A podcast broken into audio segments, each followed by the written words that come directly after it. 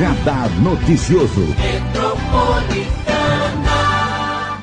Na quarta-feira de cinzas, dia 2 de março de 2022, uma data importante para a Igreja Católica Apostólica Romana, uma data que também nos remete aí, né, no final desse carnaval e essa quaresma. E hoje o Padre Tiago Cosmo está aqui conosco para falarmos um pouco mais sobre esse momento que estamos atravessando, inclusive no meio de uma pandemia que a gente espera que seja terminando, mas também está tendo uma guerra muito grande entre a Rússia e a Ucrânia. Então é um momento realmente de reflexão. Muito bom dia, Padre, é um prazer te receber. Bom dia, Marilei. Obrigado pelo convite. Bom dia a todos os ouvintes da Rádio Metropolitana.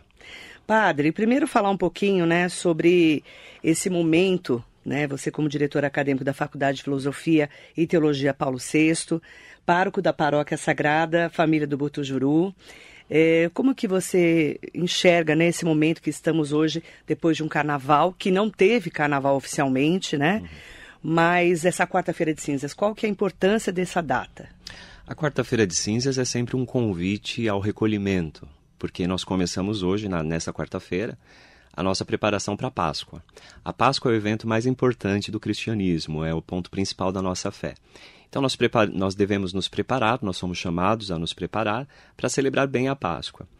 É, nesses nossos dias a gente tem um elemento aí a mais de reflexão, de ponderação, de introspecção, que é essa situação Rússia-Ucrânia, né? mais uma guerra, porque outras guerras estão acontecendo no mundo, né? Então, se nós pudéssemos aí acrescentar mais uma intenção de oração nesse período, seria pedindo pela paz.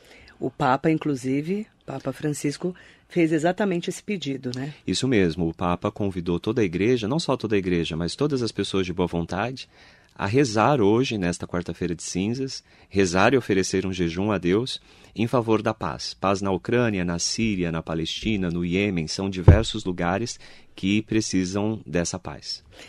E falar em quarta-feira de cinzas, o que, que é a quarta-feira de cinzas, né? Essa missa das cinzas que vocês falam tanto à igreja.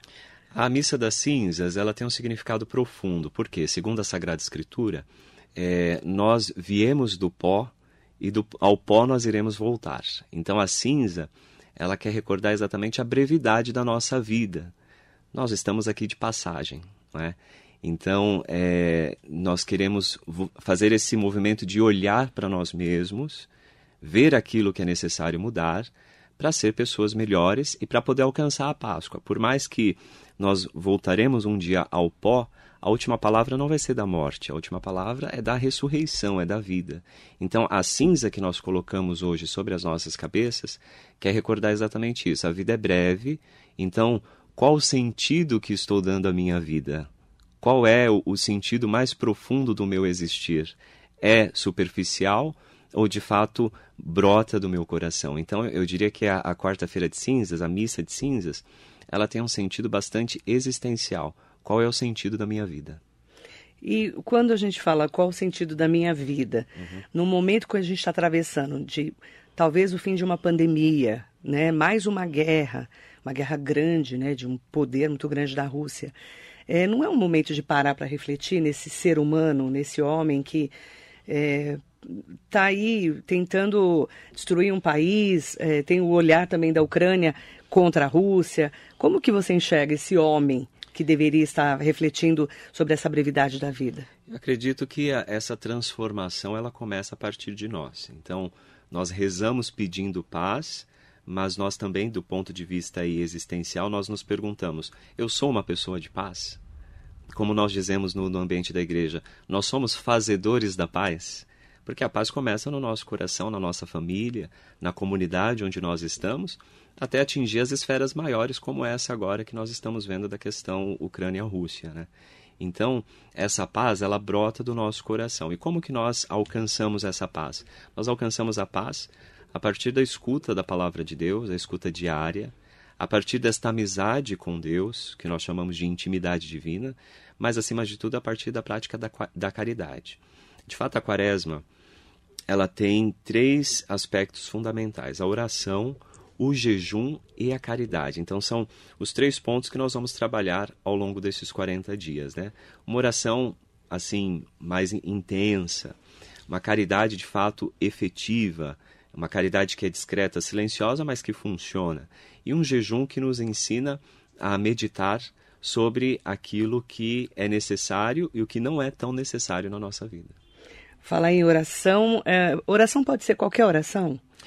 Oração, eu diria para você, Marilei, o seguinte: a oração, existem as fórmulas de oração, então eu posso rezar o terço, eu posso fazer alguma oração devocional, essas evidentemente são importantes e são válidas, mas eu costumo dizer que a oração é a nossa conversa com Deus um pensamento que você volta para Deus ao longo do dia, você está nos teus afazeres, fazendo as tuas coisas, é uma palavra meio atravessada que você dá uma segurada, não deixa escapar, isso também ajuda na nossa oração. Então, eu diria que a oração, também Santa Teresa vai dizer dessa maneira, a oração, ela é a nossa conversa com Deus, é o diálogo com o Senhor. Exatamente porque é dialogando que a gente fortalece a amizade, né? E nós queremos ser amigos de Deus. E aí o jejum é o quê, padre? Qual é o simbolismo do jejum? O jejum ele significa você vai se privar de alguma coisa, mas essa privação você vai aplicar é, em favor de pessoas, de alguém que está em necessidade. Então te faço um exemplo. É, ultimamente muita gente tem feito o seguinte jejum ao longo da quaresma. Olha, padre, eu não vou co comer chocolate, não vou tomar refrigerante, porque é uma coisa que eu gosto e eu quero me privar nesse período. Ok, essa é a primeira parte. Você vai se privar disso.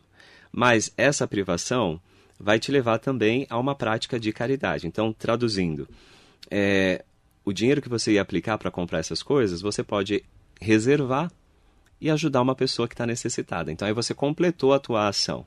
Não é somente ficar ali na privação, mas essa privação nos recorda que muitas vezes a gente tem coisa a mais, né? A gente acumula muita coisa.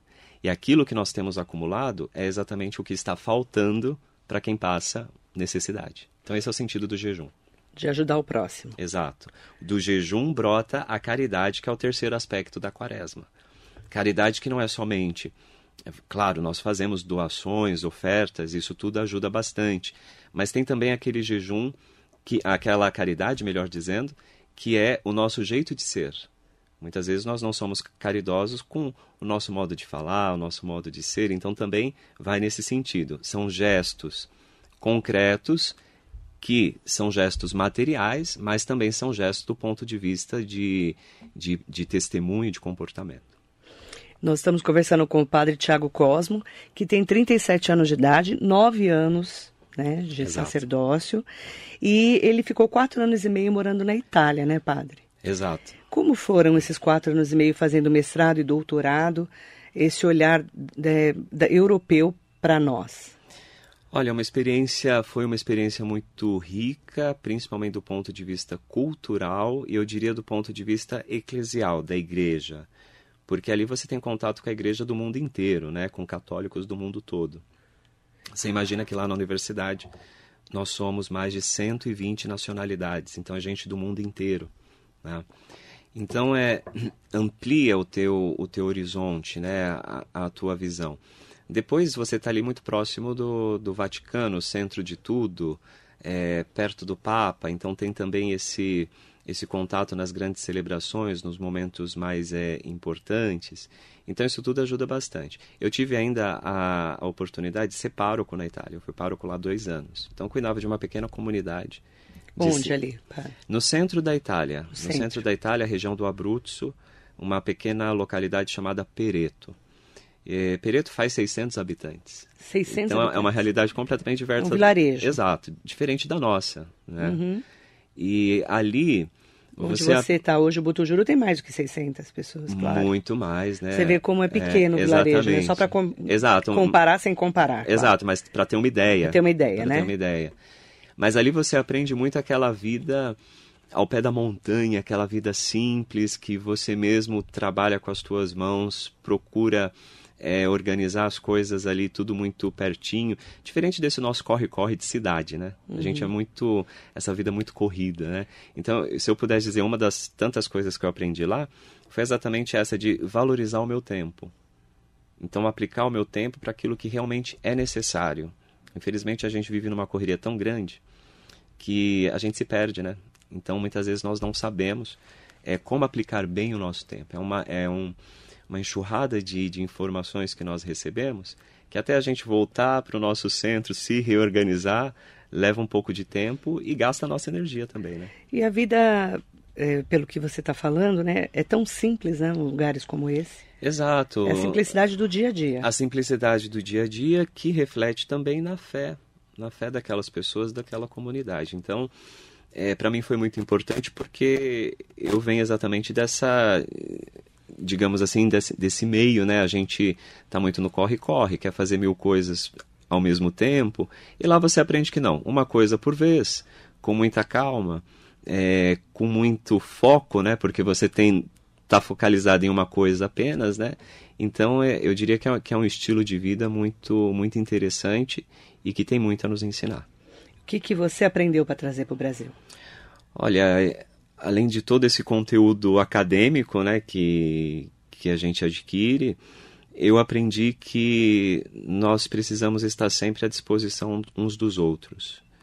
Todos nós podemos, é, todos nós temos alguma coisa para ensinar mas temos muito mais ainda para aprender. Haja vista que a, a, campanha da fraternidade desse ano fala do tema da educação.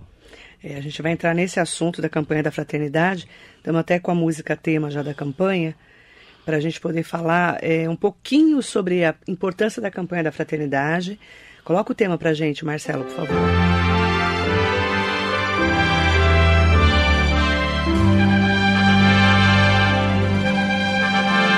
tarefa e missão da igreja, boa nova no amor proclamar, no diálogo com a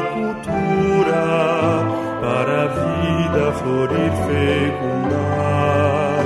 O que em rede se vai construir e a pessoa humana formar.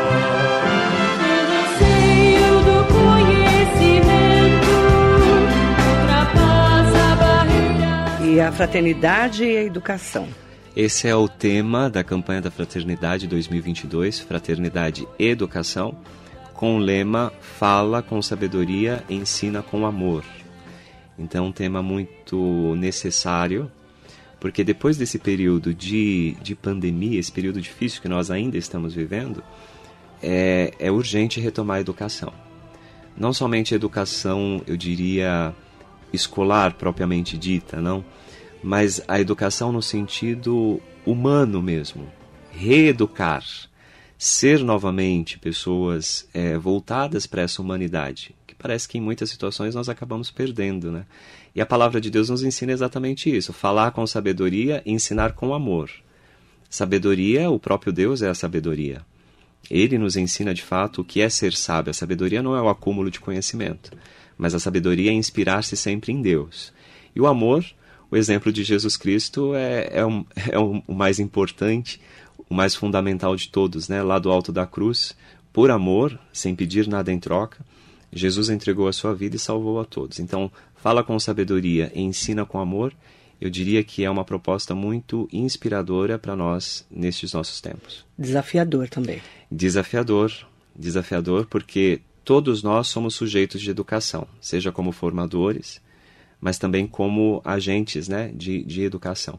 Então é, é um desafio muito grande, como eu dizia, também por conta desse contexto que nós estamos vivenciando agora. E a gente percebe, né, em pleno 2022, que temos tanto para aprender, né, padre? Sim, como eu dizia, é, essa, essa temporada mesmo, você está numa outra cultura, num outro lugar, Ninguém é maior que ninguém. Nós temos tanto que aprender, a gente aprende com eles, eles aprendem com a gente, né? Aqui falando um pouco de culturas diversas, não? Eu estou aqui aprendendo com você logo cedo. Então, veja, essa troca de experiências, mas essa complementação de saberes, eu diria, isso é muito importante e, e muito necessário, né? É, o mundo tá, a gente fica olhando, né? Ver assim, são tantas interrogações em relação à nossa vida, ao futuro, né? Você pensar que o, sei lá, um, um, presidente da Rússia pode apertar um botão e jogar uma bomba, né? Você, você fica numa insegurança, né, padre? Em, ter, termos de vida mesmo, né? Nós temos grande insegurança, mas ao mesmo tempo, para nós, existe uma certeza muito grande que é a luz da palavra de Deus e que é o próprio Jesus Cristo. Você sabe que essa semana estava é, trocando mensagem com um padre que está na, na Ucrânia, lá em Kiev, um padre paulista, aqui do estado de São Paulo. E eu perguntei para ele: Olha, tem alguma coisa que nós podemos fazer por vocês? E ele me dizia: Rezem, padre, rezem, para que nós sejamos luz e testemunho para esses que querem acabar com a nossa nação. Veja que interessante. E ele diz que não vai sair de lá, né? Diz que não vai sair de lá, de fato, porque nós padres temos a nossa missão no lugar onde Deus nos colocou. É? E a missão dele é estar lá. Exatamente, está acolhendo as pessoas. Ele estava dizendo que, que acolheu famílias, crianças, né, é, idosos. Então, então veja no, no discurso dele, nessa, nessa mensagem dele, eu não vejo rancor, mas exatamente, exatamente a vontade de querer é, transformar aquela situação, mesmo quando tudo parece ser contrário. E a única coisa que ele pediu foi para que rezemos por eles. Exatamente, para que o testemunho deles pudesse ser um testemunho capaz de iluminar esses opositores, vamos dizer dessa maneira, né? essas pessoas contrárias. Né? É muita sabedoria. É isso que, que quero dizer. Fala com sabedoria e ensina com amor. Muito mais do que grandes discursos, nós precisamos exatamente de uma nova é, postura, um novo testemunho à luz da palavra de Deus. Padre Tiago Cosmo também é diretor acadêmico da Faculdade de Filosofia e Teologia Paulo VI. É, como que foi receber essa incumbência de dirigir a faculdade?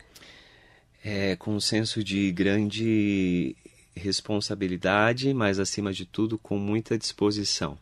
Na igreja, nós fazemos tudo com o espírito de serviço. É um, é um serviço que nós estamos prestando à igreja, aqui no caso da Faculdade de Filosofia e Teologia, da Igreja Diocesana, todo o Alto Tietê. Nós temos mais de 130 alunos nos bacharelados de Filosofia e Teologia, além dos outros alunos que frequentam os nossos cursos livres. Né? Então, é, na faculdade, nós trabalhamos diretamente com a formação dos novos sacerdotes, dos futuros sacerdotes, mas também com a formação dos leigos. Não são somente seminaristas que estudam na Paulo VI, você sabe. Uhum. É, também leigos, pessoas inclusive que não são da fé católica, estudam conosco para aprofundar, né? Filosofia e teologia, elas atuam diretamente nesse processo educativo, né? A filosofia como mãe de todas as ciências, depois a teologia como essa reflexão a partir do mistério de Deus. Então eu creio que tem muito a contribuir também no campo da educação. E por que que você foi para a paróquia Sagrada Família no Botujuru, padre? A paróquia, já fazia um tempo que eu tinha solicitado ao nosso bispo de ser pároco, porque apesar da gente fazer outras coisas, eu sou professor, dou aula, estou lá na faculdade, a gente que é padre, a gente sempre tem aquela vontade de ter o nosso cantinho, ter o nosso, o nosso povo, como a gente diz, o nosso rebanho. Ser pároco é cuidar de uma igreja. Cuidar de uma paróquia. De uma a paróquia, paróquia, a paróquia é um território, né, um território determinado. Nesse território você pode ter uma igreja ou mais. No caso do Botujuru, nós temos cinco igrejas. É a igreja da Sagrada Família, no Botujuru, uhum. e depois outras quatro igrejas que estão ali no, no entorno, sempre ali Botujuru, Vila São Paulo. É, já fazia tempo que eu queria ser pároco aqui no Brasil, porque ainda não tinha sido. E aí vagou a paróquia do Botujuru. Como eu já fui seminarista no Botujuru em 2007, no tempo do padre Atílio Berta, saudoso, Sim. e aprendi muito com ele também, é, eu disse ao bispo: se o senhor pudesse me enviar para lá, eu aceitaria essa missão. E agora já faz um ano que eu estou no Botujuru e sou muito agradecido por aquela comunidade. E como é que está o bispo? O bispo está bem, nós tivemos ontem juntos, é, em plena terça-feira de carnaval fazendo reunião. e melhorou bastante, né? Ele está com problema na coluna, né? Exato, de exato. Disco, né? Inclusive ele pediu para enviar um abraço a todos e fazer votos de uma feliz quaresma a todos que nos escutam. E tá bem, graças a Deus, está aí sempre com muita vitalidade, né? O nosso bispo é uma pessoa muito querida, mas também muito, bastante assim, trabalhador, né? O Dom Pedro, a gente diz que ele não para, ele está sempre em atividade. Mas ele está bem, então, de tá saúde. Tá bem, tá bem, sim, tá, tá bem. Mandar bom dia especial para todas e todos que estão acompanhando a entrevista com o padre Tiago Cosmo. É, várias pessoas aqui acompanhando na nossa quarta-feira de cinzas, né? Fiz questão de abrir hoje falando dessa, desse momento para a igreja, né? Que é a quaresma. A Marisa Mioca está aqui, um beijo para você, minha querida. A Célia Almeida também conosco. Lia Bueno, bom dia. É, bom dia, amiga Marilei. Suzano te amo e eu também. Lia, um beijo, obrigada. Suzano é minha cidade, né? Eu nasci em Suzano, né? Vera Lúcia Sanzoni, bom dia, Vera. Um beijo grande para você. Cidinha Cabral, Neuza Camargo, Kátia Mariano, Bom dia também para Maria Laurici Alves Brandão, Maria Ângela Pires, bom dia. Mandando um bom dia especial para o padre. Obrigado, bom dia. Nelson Prado Nóbrego Jacaré da Rodoviária de Arujá, João Batista Magalhães. Mandando bom dia também para Carmen Miguel Nascimento, a bênção, Padre Tiago. Deus abençoe. Roberto Robinson, Celinha Rodrigues, a Celinha de Salesópolis está aqui. Matheus Sartori está aqui com a gente. Um Saudade abraço. do Padre Tiago, um sempre muito bom ouvi-lo falar sobre fé e esperança. Desejo a ele uma excelente trajetória. É, um beijo para você, Matheus. Um ótimo dia. E também algumas pessoas falando com a gente, né? Maria da Pamonha, parabéns Marilene, encantei pela entrevista. Sou cristã e não importa a denominação, o que importa é Cristo. Uma entrevista dessa pela manhã nos traz mais alegria e vigor.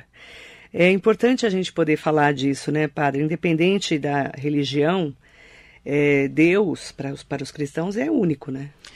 Sim, independente da, da religião. Eu diria o seguinte, que nós é, somos chamados a espalhar palavras boas. A, a palavra abençoar, ela significa isso, benedire, falar bem.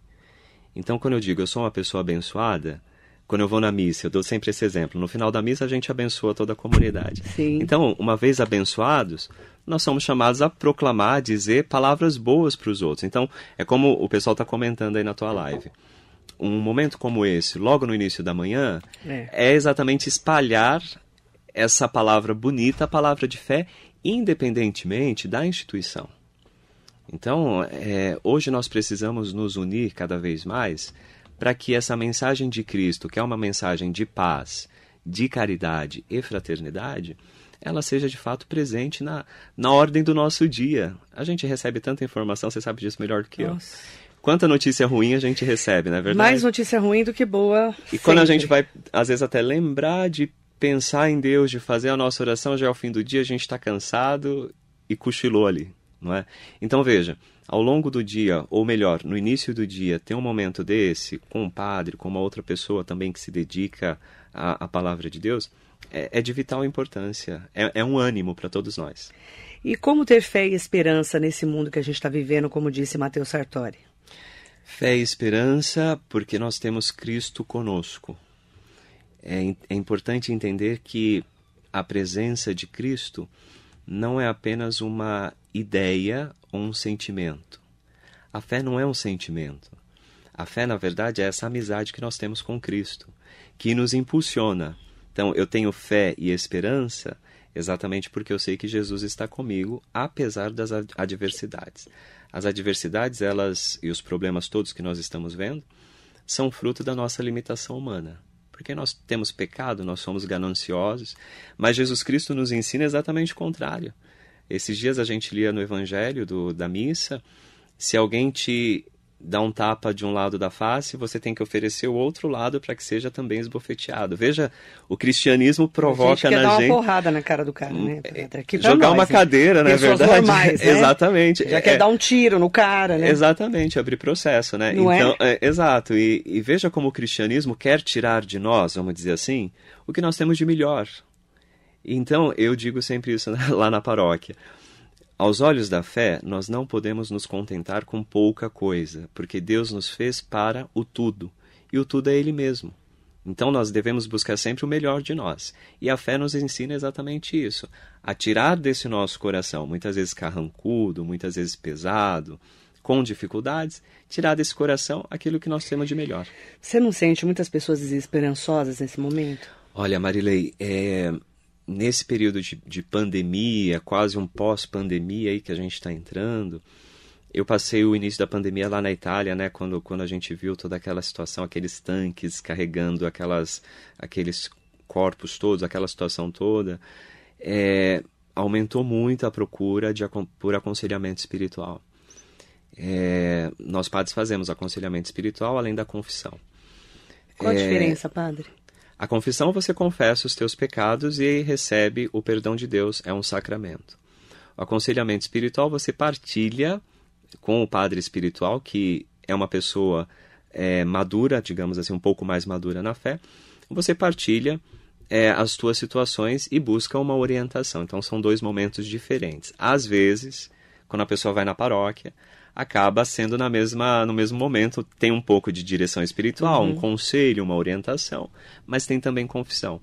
E a procura nesse período de pandemia aumentou muito, muito, porque nós todos ficamos bastante abalados, né, até do ponto de vista psicológico, né? Inclusive, eu, eu recomendo sempre, não, dependendo da situação, é, a direção espiritual ela funciona muito bem, mas ela funciona ainda melhor quando tem um acompanhamento especializado.